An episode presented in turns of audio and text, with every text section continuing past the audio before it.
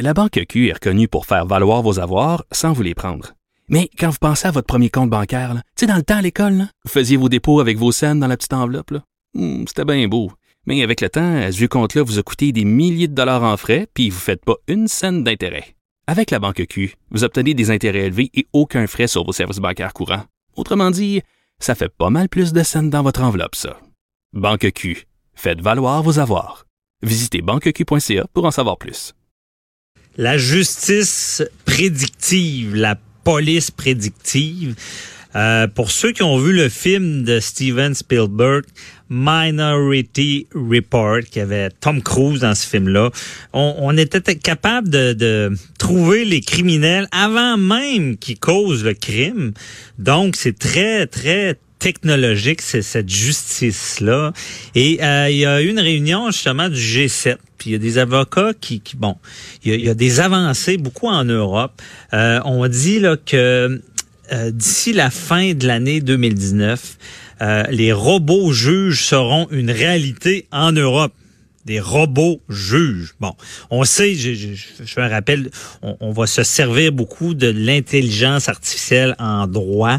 Même des fois, on disait, est-ce que les avocats vont disparaître également? Je ne crois pas, mais cette intelligence-là euh, euh, virtuelle nous rend meilleurs. Parce que, tu sais, les recherches de jurisprudence, les avis juridiques, bon, souvent des gens qui travaillent là-dessus, maintenant, on va pouvoir peser sur le bouton puis avoir déjà, euh, bon, la, loi, la jurisprudence, mettre nous aider à avoir un avis juridique. C'est sûr que je pense qu'il va falloir que les, les, avocats supervisent quand même ce qui sort de la machine, un peu comme les médecins, ils sont beaucoup aidés par la technologie, mais t'enlèves pas le médecin, même s'il va se servir de, d'instruments de, très, très technologique et euh, qui de mieux que Nicolas Samuel Baron Bernier pour en parler.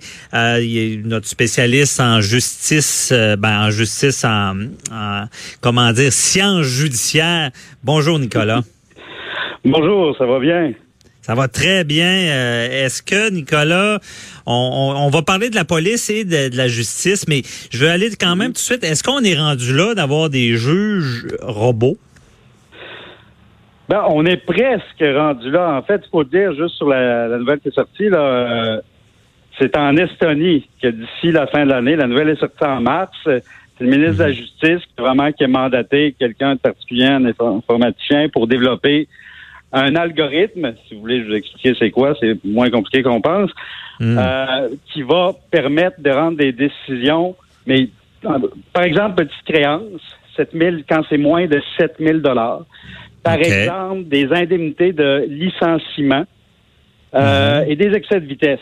Donc, des choses, bon, pas toujours simples, mais quand même plus simples. Le but étant de désengorger, de le donner système. aux juges, on l'appelle aussi, on dit les robots, les, les titres sont sensationnels, les juges débarquent aux tribunaux, ça va être un juge numérique qui va...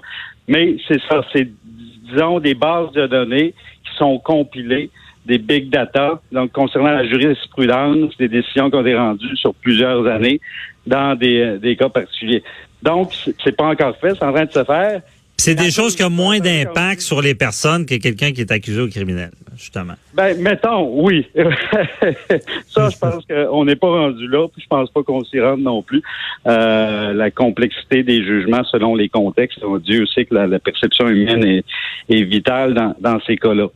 Mm -hmm. euh, pour revenir un peu, pour comprendre un peu le tout, puis pour comprendre qu'on n'est pas justement dans Minority Report, euh, dans la science-fiction, mm -hmm. euh, on va démêler un peu police prédictive très brièvement. Ça a déjà commencé, c'est déjà en application aux États-Unis. C'est euh, le département de police de Los Angeles, Santa Cruz qui ont été les premiers dès 2010.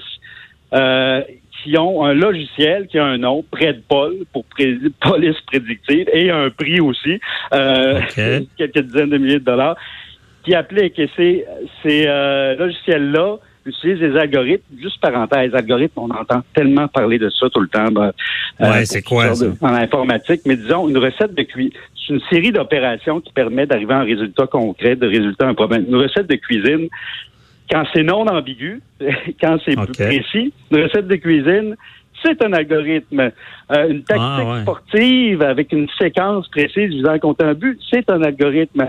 c'est pas toujours, c'est pas des algorithmes numériques ou non numériques, même un code juridique, c'est-à-dire une série de, de procédures applicables à un ensemble de cas, on peut apparenter ça à un algorithme déjà.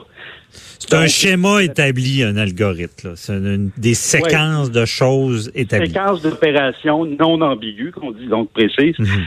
menant à la résolution d'un problème là, ou un résultat précis. Dans le cas, juste brièvement, pour la police euh, préventive, ce qui est appliqué depuis 2010, ce logiciel-là, en fait, ce qu'il va analyser, c'est des données sur des dizaines d'années. Dans le cas de Santa Cruz, 50 ans en arrière, 10 ans en arrière pour Los Angeles. C'est où et quand ont lieu les, tel crime? Mais tel crime précis, on parle souvent de vol de voiture, de cambriolage. Donc, mhm. ce, logiciel-là, la police regarde ça le matin, va sortir des hot points. C'est-à-dire, tout est une question de to be on the right place, on the right time. C'est vraiment d'être au bon moment, à la, euh, à la bonne place au bon moment. C'est une question de probabilité. Donc, ça va évaluer le risque dans tel secteur de la ville. Et puis là, ils vont patrouiller, là. Euh, OK, dans le fond, ça, ça leur indique où patrouiller, là?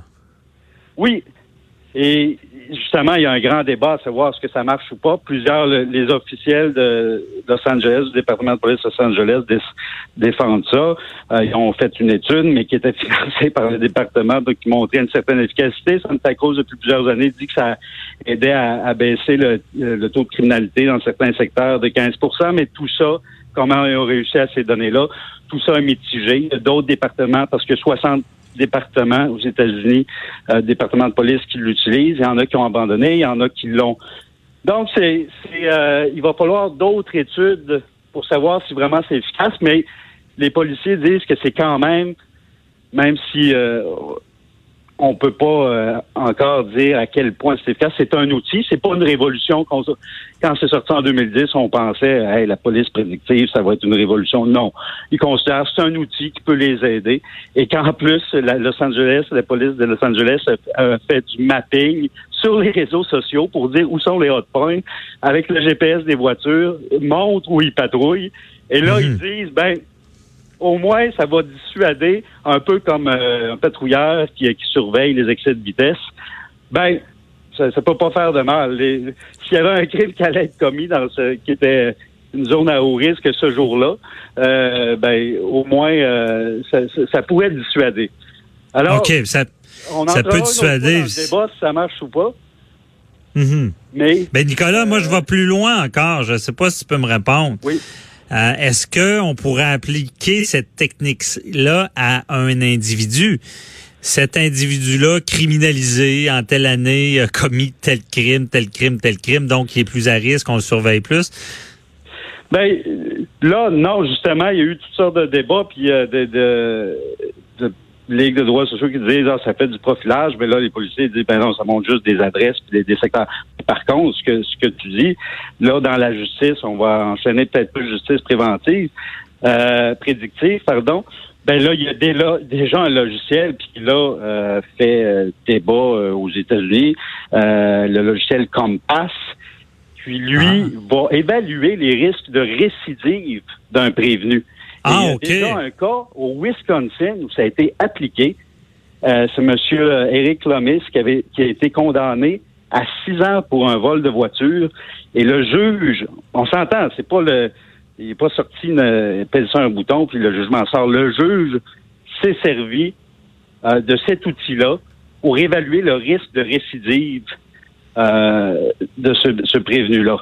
Et donc, ça a fait partie euh, de ce qui a mhm. été pris en compte dans sa décision pour donner un six ans euh, pour un vol de voiture. ah, mais ça, je peux comprendre ça parce que... Il est en cours suprême.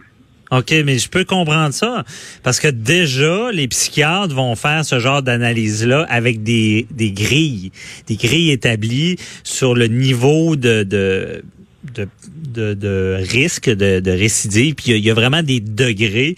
Et en comptabilisant tout ça, ils vont arriver des fois à des résultats. Euh, on l'a vu dans l'affaire de, de, de, à, Québec, la tuerie de la mosquée à l'accident de Bissonnette, les, psychiatres en, parlant, à savoir ce que, en parlaient, à savoir ce qu'il est réhabilitable. Donc, on, là, je comprends bien, on sert d'un logiciel, on entre les données et ça donne un résultat. Donc, ça va être un des outils, c'est un des outils dont le juge s'était servi, effectivement. Faut pas penser que, ah, OK, là, la condamnante a un chiffre de récidive, donc égal six ans de prison. Non, non, c'est pas ça qui s'est passé. Ça peut paraître comme ça, des fois, quand on lit les gros titres seulement. Mais, euh, ça, donc, c'est un, outil. C'est un outil, encore une fois. Puis je fais encore un parallèle avec le droit, ben, un autre parallèle avec une autre sorte de droit, le droit familial, c'est un peu ça. Pour, euh, les gens, des fois, pensent qu'ils peuvent négocier leur pension alimentaire. C'est un outil aussi, c'est un logiciel. Tu rentres le nombre d'enfants, le temps de garde, les revenus, et ça donne un chiffre.